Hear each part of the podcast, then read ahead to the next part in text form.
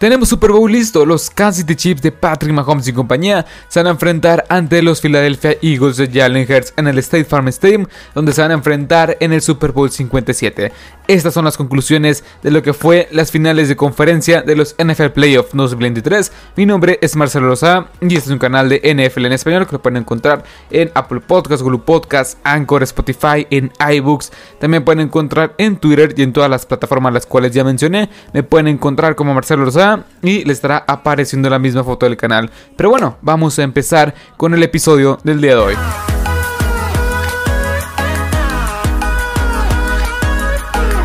Vamos a empezar con la final de conferencia de la Conferencia Nacional donde los, donde los San Francisco 49ers visitaron Filadelfia para enfrentarse ante los Eagles. Y hay muchos puntos que mencionar al respecto sobre este partido. Y primero que nada, la lesión de Purdy y la lesión de Josh Johnson, que fue lo principal en esta ofensiva y en este equipo de los, de los San Francisco 49ers. Porque básicamente no existió la ofensiva por parte de los San Francisco 49ers. Josh Johnson completó 7 pases de 13 lanzados para 74 yardas 5.7 yardas en promedio por cada pase, apenas un 70.7 de quarterback rating. Brock Purdy básicamente no pudo lanzar, 4 de 4 para 23 yardas, pero en serio, Brock Purdy en la primera serie ofensiva en un sack de Hassan Reddick salió lesionado del codo y después tuvo que salir. En la primera, si no me equivoco, fue la primera jugada de pase del partido de por parte, mejor dicho, de los San Francisco 49ers. Después de eso salió del partido, entró Josh Johnson y la ofensiva era inoperable. Esta ofensiva no pudo conectar con los diferentes con, las diferentes armas que tiene este equipo de los de los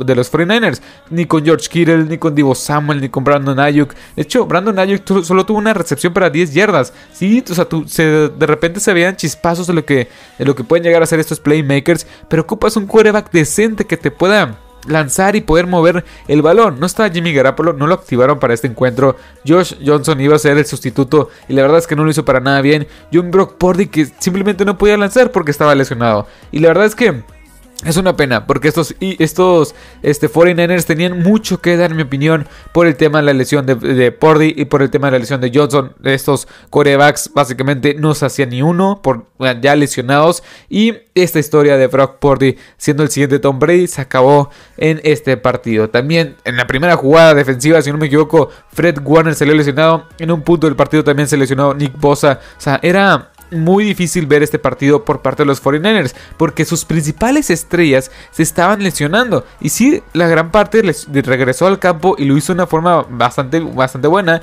Este Nick Bosa, si no me equivoco, no tuvo captura, pero estuvo presionando y haciendo jugadas en contra de juego terrestre. Y Fred Warner persiguiendo cubriendo de maravilla en su respectiva zona. O sea, ese tipo de jugadores son los que tienen los 49ers. Pero cuando no tienes una ofensiva que te respalde, es imposible. En serio, es imposible poder ganar o poner, o poder, mejor dicho, este poder tener el juego un poco más cerrado. Porque tanto sí, o sea, la ofensiva simplemente no funcionó. Ni con este Chris McCaffrey. Bueno, con Chris McCaffrey tuvo un, buen partido, superando las 100 yardas combinadas. Más de 80, más de 80 yardas por la vía terrestre, unas 20, 20, yardas por la vía aérea y un touchdown por la vía terrestre. O sea, sí, sí pudo conectar o sí pudo ser factor hasta cierto punto, pero cuando no tienes un coreback es imposible, es imposible poder mover las cadenas. Y la verdad es que la defensiva jugó un gran papel, limitó y permitió 275 yardas totales a esta defensiva, perdón, a esta ofensiva de los este de los Philadelphia y solamente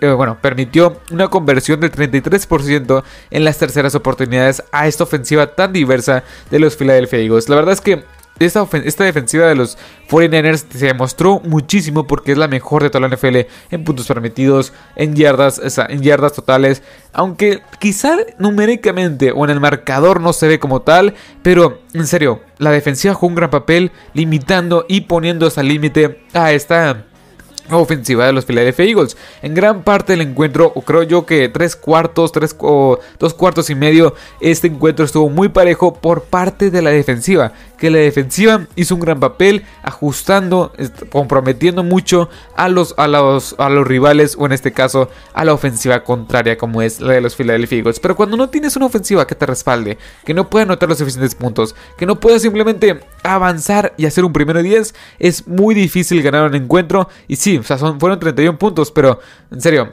en serio, fue deprimente ver cómo esta ofensiva de los San Francisco 49ers podía este avanzar. Y también los 11 castigos por parte de los 49ers fue factor. aquí tengo la estadística, fueron 11 castigos para 80 yardas. La verdad es que es algo que no, no te puedes permitir. No te puedes, no te puedes permitir 11 castigos para 81 yardas. Si quieres ganar el encuentro, a pesar de tener este, lesiones claves, no tienes que dar un juego más limpio. Y estos 49ers, la verdad es que en muchas ocasiones sí se están metiendo muchas trabas. Y la verdad es que para concluir con los, con los San Francisco 49ers, me gustó, o sea, me gustó lo que vi en los primeros dos cuartos. La defensiva dio un gran frente. La ofensiva inoperable. Sin, bueno, sin Brock Purdy con Josh eh, Johnson en los controles. La verdad es que hay, mucho mérito en ese sentido.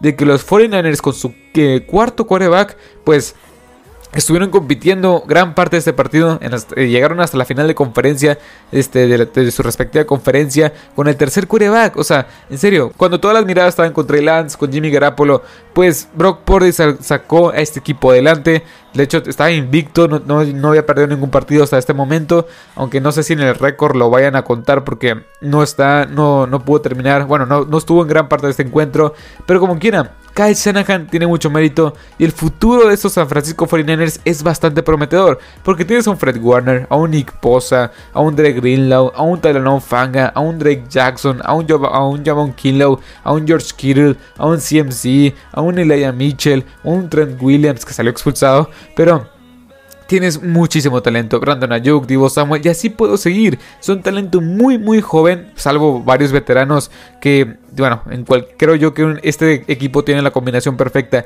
entre veteranos y novatos o jugadores jóvenes, que es la, es la, es la perfección. Jugadores experimentados junto con talento joven que puedes ir moldeando con estos veteranos. Me gusta mucho lo que veo. El tema del coreback va a ser un punto muy importante en la, en la, en la, offseason. ¿Quién va a ser el coreback titular? Si eh, Brock Purdy o Trey Lance. Jimmy Garapolo ya, ya se acabó su contrato y será agente libre. Así que esas son las cosas que vamos a estar viendo en la offseason para estos San Francisco 49ers. Ahora, pasemos con los Philadelphia Eagles, que la verdad es que aprovecharon todas las oportunidades. La presión fue constante. La presión fue constante, la de estos Philadelphia Eagles, a, los diferentes corebacks que estuvieron en este equipo, o mejor dicho, bajo centro de por parte de los, de los 49ers. De hecho, aquí tengo una estadística. Philadelphia terminó con una tasa de presión de coreback del 61.9%, la más alta en un juego de los Eagles en la era de Next Gen Stats, que es desde que se remonta de, al 2016. Así que la verdad es que fue factor en ese aspecto. Lo que hizo este Jamon Harvey, lo que hizo Brandon Graham, lo que hizo más que nada Hassan Reddick, que fue fundamental para poder apretar y, y poder presionar a estos respectivos corebacks. Aunque solamente tuvieron tres capturas y Hassan Rick registró, registró dos capturas y un fumble forzado. Pero como quiera, o sea, la presión fue constante. Y si ven otra vez el partido, fue muy, pero que mucha la presión lo que ejercieron este front five o este front four del equipo de los Philadelphia Eagles. Y la verdad es que me gustó en ese aspecto lo que vi. Y ahora, pasamos con la ofensiva. Que la verdad es que la ofensiva aprovechó también las oportunidades un poco ventajosas que le ponía su, su respectiva este, defensiva. Pero creo yo que los Eagles lo hicieron bastante bien. Los Eagles creo yo que este, la ofensiva carburó de buena forma. Jalen Hurts no pudo conectar tampoco. bueno, conectar, conectar por la vía aérea. Sumó 121 yardas. Pero fue un factor o una de las claves del éxito que dije en el episodio de los Pixel Predicciones. Regresar al ataque terrestre. Y eso fue lo que hicieron con Kenneth Gainwell, con Miles Sanders, con Jalen Hurts, con Boston Scott. Sumando 148 yardas, 4 anotaciones por esta misma vía. ¿Qué es lo que tienes que hacer? Cuando no te funciona, tú bueno, o mejor dicho, el segundo mejor elemento de tu ofensiva, que es el ataque aéreo, tienes que regresar al ataque terrestre, que fue lo que, lo que hicieron y fue lo que funcionó. A pesar de no ser una ofensiva demoledora, la verdad es que funcionó bastante bien. Y creo que Nick Sidiani y esta ofensiva quiso aprovechar la secundaria tan débil de este equipo de los 49ers. Tan débil entre comillas porque es este, bastante decente.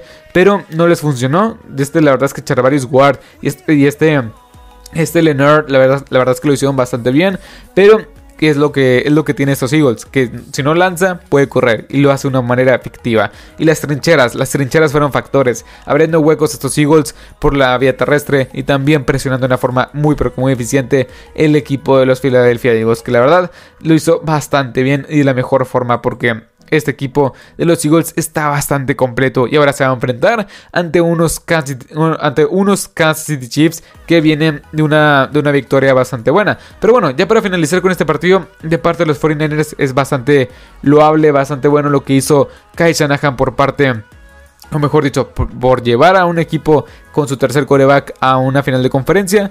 Y por parte de los Eagles, Nick Siriani, la verdad es que ha hecho este, un roster bastante bueno. Mejor dicho, el GM, que se, me, que se me olvidó el nombre, ha hecho un roster bastante, bastante nutrido de talento que se nota en todos los niveles. Ahora, pasamos con el siguiente juego, que son los Cincinnati Bengals enfrentándose a los Kansas City Chiefs. Y la verdad es que aquí hay muchos puntos que mencionar claramente. Y uno que nada, o mejor dicho, el primero que quiero mencionar es la presión, es la presión constante que recibió Joe Burrow por parte de Frank Clark, por parte de Chris Jones. Chris Jones por dentro, por fuera como técnica 3, como técnica 5. Es impresionante lo que puede llegar a ser Chris Jones presionando el coreback, siendo factor fundamental. Este equipo de los, de los Eagles, perdón, este equipo, este, este jugador Chris Jones tuvo dos capturas, sus primeras dos capturas en la postemporada. La verdad es que fue fundamental ponerle la mayor cantidad de presión a Joe Burrow. De hecho, registraron cuatro capturas en la primera mitad. Ya después, el equipo de los Cincinnati Bengals pudo ajustar un poco poniendo un corredor y una la cerrada extra para poder este, mantener un poco más a salvo yo burro. Pero creo yo que eso limitaba mucho las opciones por pase, la verdad. Ahora, Chris, Jones finalizó, este encuentro con 6 presiones de coreback, 2 capturas entre 38 de este drop, eh, dropbacks que tuvo Joe Burrow, que marcando la mayor cantidad de presiones en un juego de playoff en su carrera por parte de Chris Jones. La verdad es que este, esta ofensiva nunca terminó de explotar. Sí tuvo jugadas bastante, eh, bastante interesantes con T. Higgins, con Jamar Chase, esas jugadas bastante buenas, pero nunca vi una constante, nunca vi que Joe Burrow pudiera estar este completamente, eh, bueno, este, ¿cómo se dice? Pudiera estar este, en paz, pudiera estar con una bolsa de protección estable para poder lanzar de la mejor forma. Sí lanzó de una forma efectiva, pero la verdad es que Joe Burrow no pudo conectar de gran, en gran parte con sus, sus respectivas armas. La verdad es que sí, o sea, T. Higgins tuvo una gran jugada, un gran touchdown, si no me equivoco fue como de 27 yardas. Yamar Chase sumando 75, Tyler Boyd con dos recepciones importantes para 40, para 40 yardas, pero al final no pudieron carburar, no pudieron carburar este y creo yo que en parte fue por la diversa presión que ejerció el equipo de los Chiefs. La verdad es que me gustó mucho en ese aspecto lo que vi y ya conocemos esta frontal que ahorita estaremos hablando sobre eso cómo se ponen en los playoffs. También no existió el ataque terrestre, no existió el ataque terrestre. Sumaron 71 yardas por esta misma vía, pero fueron 30 de Joe Burrow en 4 carreos. Pero si solamente sumamos los 22 yardas por la vía terrestre de Samaje Bryan, 4.4 yardas por acarreo, y las 19 por este por este mm, Joe Mixon sumando 2.4 yardas por acarreo, básicamente no hubo ataque terrestre por parte de estos Cincinnati Bengals. Y la verdad es que estos Bengals lo han hecho bastante bien. Y, el roster está ahí, el roster ha estado ahí, la defensiva jugó un alto nivel y presionando también de la mejor forma a Patrick Mahomes con una movilidad bastante bastante limitada por el tema de la lesión en el tobillo. Y la verdad es que la defensiva estaba dando un gran juego llevando hasta el límite a un equipo de los Chiefs que no tenían a su mejor elemento sano o al 100%. Y de no ser por la última jugada de Joseph Osai, donde le marcan foul personal, donde ya le llega después de tiempo, ya, este, ya fuera del terreno de juego a Patrick Mahomes, de no ser por esa jugada, creo yo que el equipo de los Chiefs, la defensiva de los Chiefs, estaba dando un partido bastante, bastante decente, o sea, bastante bueno pero de no ser por esta jugada, manchó muchísimo lo que marcó, mejor dicho, manchó muchísimo en ese aspecto lo que, lo que había logrado la defensiva de los, Bengals a lo largo del partido. Y sí, de hecho, ahorita estamos hablando de un par de jugadas este, que sí son bastante cuestionables. Por ejemplo, la tercera oportunidad que se repite, yo la verdad no estoy de acuerdo en ese aspecto. Nunca había visto que una tercera oportunidad, o mejor dicho, nunca había visto que una jugada ya realizada se volvía a repetir. O sea, en serio, nunca había, nunca, nunca había visto, o sea, por, no fue por castigo, no fue por otra cosa. Supuestamente habían pedido tiempo fuera antes, pero ocupo investigar un poco más al respecto. ¿Qué fue lo que pasó en esa jugada en específico?